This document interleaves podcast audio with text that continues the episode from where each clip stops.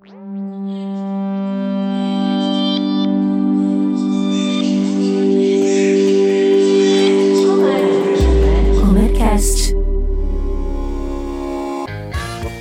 eu sou o Renato Augusto Melconiano. E eu sou a Patrícia Reis. E esse é o Comercast, o podcast de conteúdos do setor elétrico. Toda semana entrevistamos um especialista da Comerc sobre um assunto que está em alta e também falamos as principais notícias do setor. Hoje vamos bater um papo sobre um assunto que está no centro das atenções do setor elétrico e dos consumidores: a crise hídrica e o impacto no preço da energia elétrica. A crise hídrica no Brasil, em consequência da falta de chuva no último período úmido, que foi de outubro do ano passado até maio deste ano, afeta diretamente o setor elétrico e, com isso, a vida e o bolso das pessoas. Para entender melhor esse impacto, vamos olhar, em primeiro lugar, para a matriz elétrica brasileira. Cerca de 65% da energia gerada no Brasil vem de usinas hidroelétricas, e os reservatórios das usinas das regiões Sudeste e Centro-Oeste estão secando.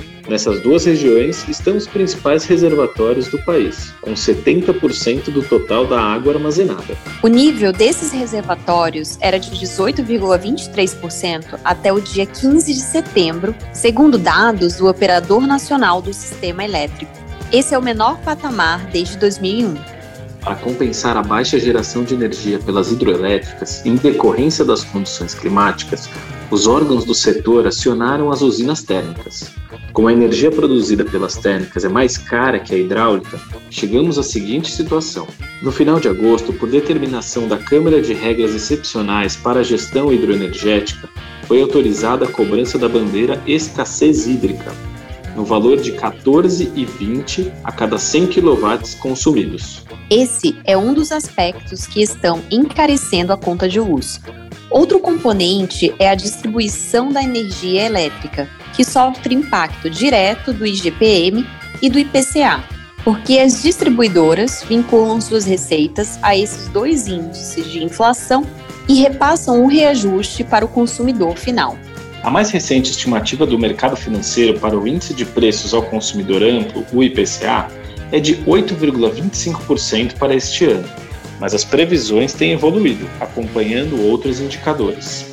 E para falar sobre esse tema, o Comercast convidou Eduardo Gomes, trader na Comerc Trading.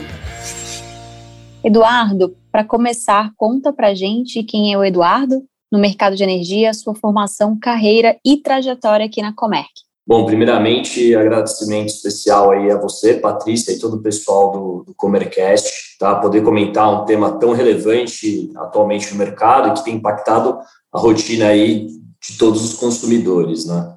É, bom, é, falando um pouquinho sobre mim aqui, eu, minha formação é engenheiro de produção, é, sou formado há, há seis anos, iniciei minha carreira profissional no mercado de combustíveis, né, atuando na área de trading de etanol, é, de 2015 e 2017. E em 2017, no fim de 2017, é, eu fiz a troca para o mercado de energia, ingressando na, na Comerc, né?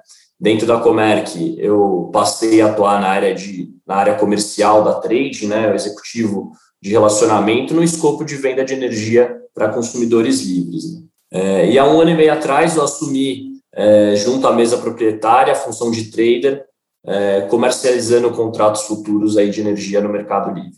Obrigada, Eduardo, pela apresentação. Bom, vamos entrar aqui no tema. Sabemos que o cenário de crise hídrica e alta de preço das tarifas de energia não é inédito no país.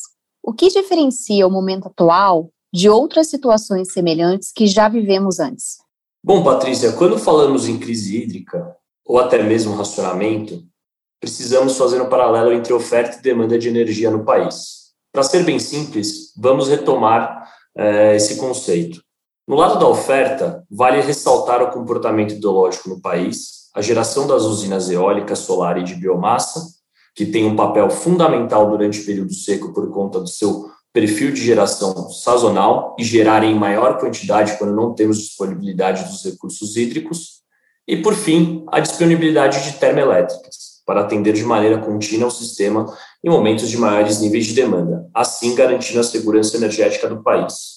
No lado da demanda, o fator determinante para a definição de quanto precisamos de disponibilidade energética está associado à perspectiva de crescimento do país em relação à atividade econômica e o PIB, e a demanda do país nos horários de ponta. Dessa forma, para explicar de maneira simples, devemos ter uma relação de recursos hídricos e disponibilidade térmica capaz de atender a demanda total do país em horários de ponta e a capacidade instalada de atendimento para a carga total associado ao crescimento de demanda. Hoje vivemos o pior cenário hidrológico dos últimos 91 anos, fato que dificilmente estamos preparados para viver nesse ano de 2021.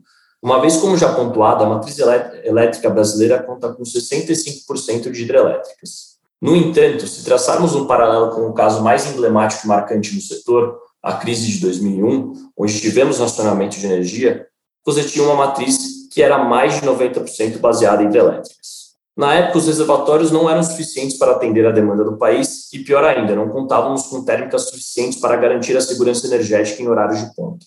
Por isso, tivemos que ter como alternativa o racionamento de energia. Fazendo paralelo com hoje, chegando a uma conclusão, graças ao avanço das fontes alternativas como eólica, solar que ajudam na sazonalidade de geração, contribuindo para a manutenção dos reservatórios no período secos de junho a outubro, um outro ponto importante continua sendo o aumento da disponibilidade térmica e também o aumento do parque de geração hidráulica ser maior em disponibilidade absoluta de megawatt médio, garantindo assim o suprimento do país em horário de pico. O cenário não é tão crítico no ano passado, justamente por conta desse avanço da matriz energética brasileira. Legal, Eduardo. E estamos saindo aí do, do período seco e quem sabe a gente vai ter aí chuvas, né, na nossa no, no próximo período que estamos esperando. Tomara que sim. Bom, o mercado teme novas altas no custo de energia. O teto dessa escalada já foi atingido ou há surpresas no horizonte? Olha, Patrícia, é, como você bem pontuou, a grande expectativa fica por conta realmente desse momento de transição entre o período seco e o período úmido expectativa de crescimento de carga atrelada né, à atividade econômica do país nos próximos meses. Mas hoje as projeções de reservatórios do modelo, dos modelos computacionais para os próximos meses ainda sinalizam referência abaixo do que o ONS enxerga nos próximos meses, com base para a continuidade do despacho termoelétrico, fora da ordem de mérito. Justamente para garantir a segurança energética e que a gente não sofra com apagões. Isso, atrelado à projeção de carga já comentada é, e o crescimento do PIB, deixa o alerta em relação à capacidade do atendimento pela geração hidrelétrica, ou seja, a gente ainda assim depende de bastante chuva nos próximos meses para nesse período de transição para conseguir retomar esses reservatórios acima do que o operador enxerga como limite mínimo de, de reservatórios.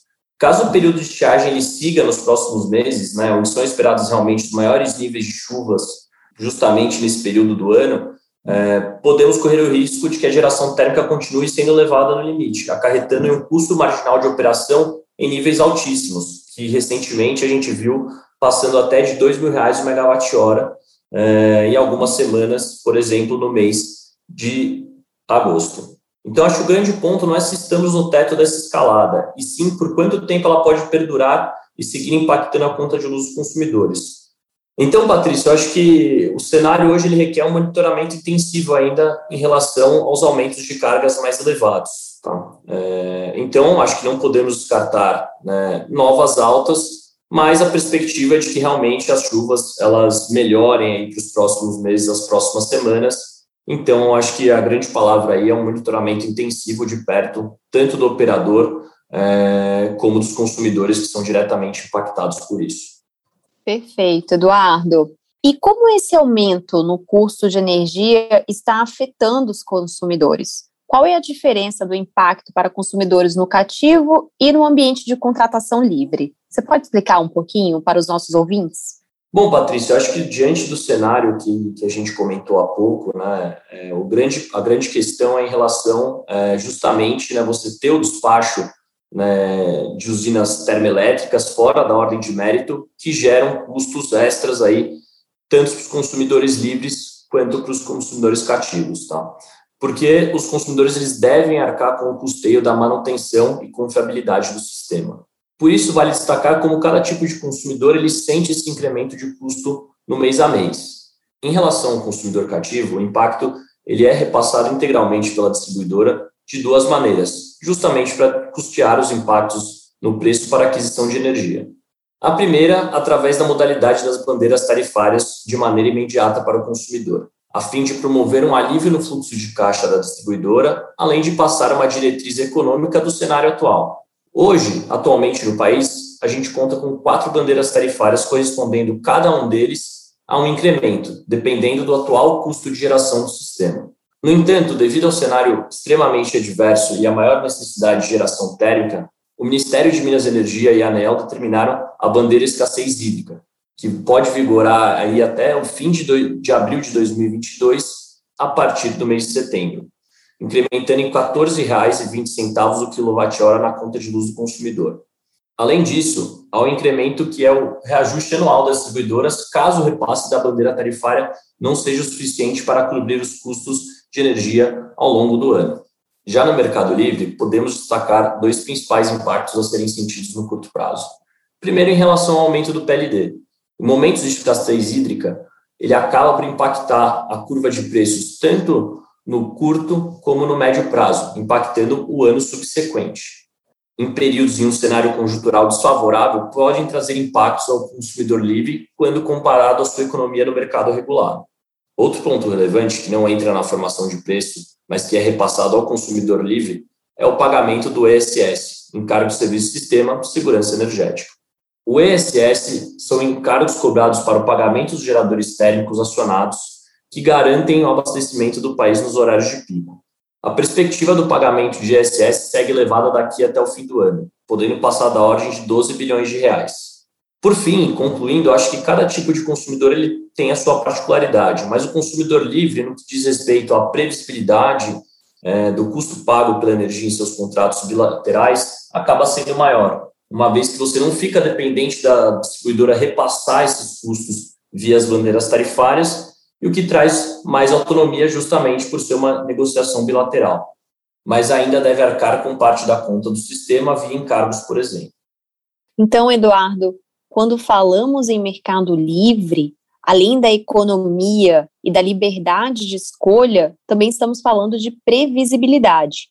Né? E isso porque nós sabemos que no longo prazo pode compensar, né? quando nós temos aí ah, os contratos que são feitos com uma duração de vários anos que podem proteger o consumidor da volatilidade de preços do setor elétrico, certo? Patrícia, o mercado livre de energia, principalmente, é, ele demanda uma boa estratégia de contratação, né, alinhado com os melhores momentos do mercado para cada um dos seus consumidores é, realizarem é, a contratação de sua totalidade da carga. Tá? O consumidor hoje que já possui seus contratos de longo prazo é, para esse ano e para o próximo, por exemplo, sem dúvidas ele vai ser beneficiado no sentido de não sofrer justamente com as oscilações é, do PLD e ter os seus custos né, de energia impactados para os próximos meses.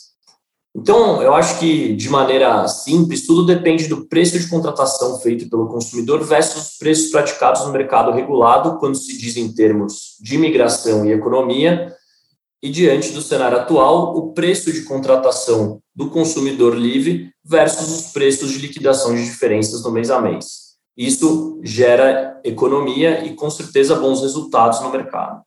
Bacana, Eduardo.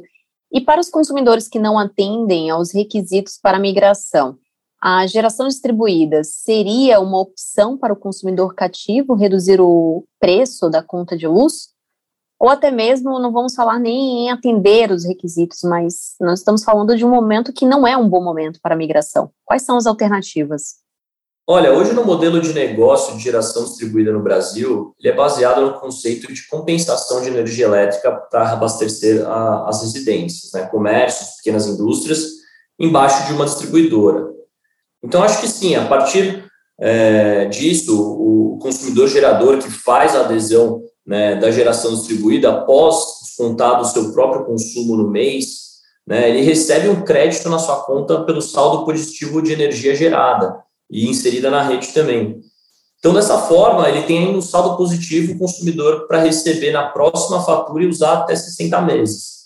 E só que eu acho que vale uma ressalva que essa energia ela não pode ser comercializada, mas ainda assim eu diante do cenário que a gente tem hoje, né, de, de repasse de bandeiras tarifárias, bandeiras tarifárias é, de escassez hídrica, é uma alternativa justamente para o consumidor conseguir é, ter benefícios com isso, né? Porém, acho que vale ressaltar que existe um estudo por trás do processo de implementação de GD. Né? Por ter um investimento inicial, uh, os paybacks eles podem variar de acordo com a região que o projeto ele vai ser implementado. Né? Por exemplo, na questão do, da geração distribuída solar, a eficiência da geração ela depende muito da radiação solar no local. E isso vai alterando justamente a sua quantidade de geração e quanto você vai conseguir recuperar, né, em quanto tempo você vai conseguir recuperar esse investimento. Mas, por fim, eu acho que, sem dúvidas, é uma solução em energia para trazer economia versus as tarifas das distribuidoras e gerar uma compensação de crédito para ser utilizada no futuro, é, justamente para atenuar esses eventuais aumentos na conta de luz por conta das alterações das bandeiras tarifárias. Bom, estamos chegando ao finalzinho deste Comercast, mas antes de encerrarmos, gostaríamos de falar um pouquinho sobre derivativos. O mercado tem falado bastante sobre os derivativos de energia como um instrumento de proteção do consumidor contra a volatilidade dos preços da energia. E consegue comentar um pouquinho aí para a gente, Eduardo? Bom, vamos lá. É, assim, Patrícia, justamente o derivativo ele, ele surge para separar o mercado físico né, da entrega de energia com o mercado contratual. Justamente com esse intuito de surgir como instrumento de proteção e também como motivo de especulação no caso das comercializadoras. Ele ainda é um tema bem recente no mercado, iniciando sua operação com os comercializadores é, ainda nesse ano, né? E, mas ainda tem uma boa perspectiva para aumento na liquidez por parte dos agentes, né, tanto os comercializadores, geradores e também futuramente os consumidores. Tá? Então, eu acho que ele tem bastante espaço para crescer ainda, eu acho que ele sofre é, é, uma ideia piloto né, para o mercado como um todo de separar o mundo físico do mundo contratual, mas que ele pode trazer benefícios. Né? Então, você pode, por exemplo, ter benefícios no caso de comercializadoras, levando eventualmente para os consumidores que têm o interesse de travar um preço futuro em relação ao PLD e não precisar comprar o lastro de energia, né? É, agentes do mercado que desejam né, obter um retorno financeiro com oscilação de preços, né? Ou no caso das comercializadoras, né, a especulação que hoje já ocorre trazendo alguns benefícios até como eventuais ganhos tributários. Então, Trazendo isso para o mundo do consumidor, né, é, eu acho que nos próximos anos, futuramente, acho que o avanço do mercado, o avanço né, é, dos players do mercado e cada vez mais com o crescimento de, de operações estruturadas, eu acho que pode ser uma alternativa para quem é, também quer se proteger de eventuais preços, né, oscilações de preços futuros no mercado. Muito bom, excelente. Eduardo, muito obrigada pela sua participação, atenção e por todo o conhecimento passado aqui para os ouvintes do Comercast. E já estamos ansiosos para uma próxima participação sua aqui, trazendo mais informações sobre a Comerc Trade. Olha, Patrícia, obrigado. Eu acho que é um prazer enorme estar aqui com vocês, participando e justamente trazendo né, essas informações tão super relevantes para os consumidores para quem tem um interesse né, em saber mais sobre o Mercado Livre ou sobre o mercado de energia como um todo e soluções de energia que eu acho que é o mais importante, né? Então, é, não só eu, mas como a Comerc Trading, ela fica à disposição aí para eventuais dúvidas e eventualmente no futuro participar de mais Comercasts aí com vocês. Obrigado.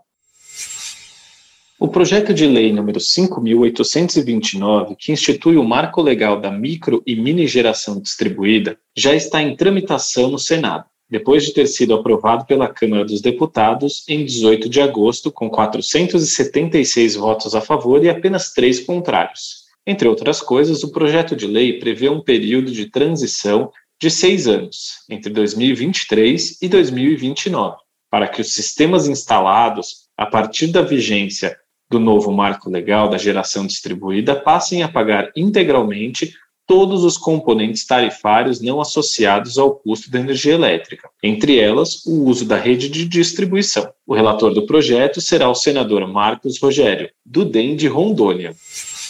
Em evento realizado pelos jornais O Globo e Valor Econômico, no dia 22 de setembro, o diretor-geral do Operador Nacional do Sistema Elétrico, Luiz Carlos Siocchi, descartou a possibilidade de haver racionamento de energia este ano. Com relação a 2022, ele disse que todos os recursos do sistema estão sendo mobilizados para evitar racionamento. Ainda, segundo Siocchi, os próximos dois meses, outubro e novembro, serão mais críticos devido ao aumento da carga. Mesmo assim, ele garante que o sistema tem condições de enfrentar o atendimento de pico da demanda com segurança.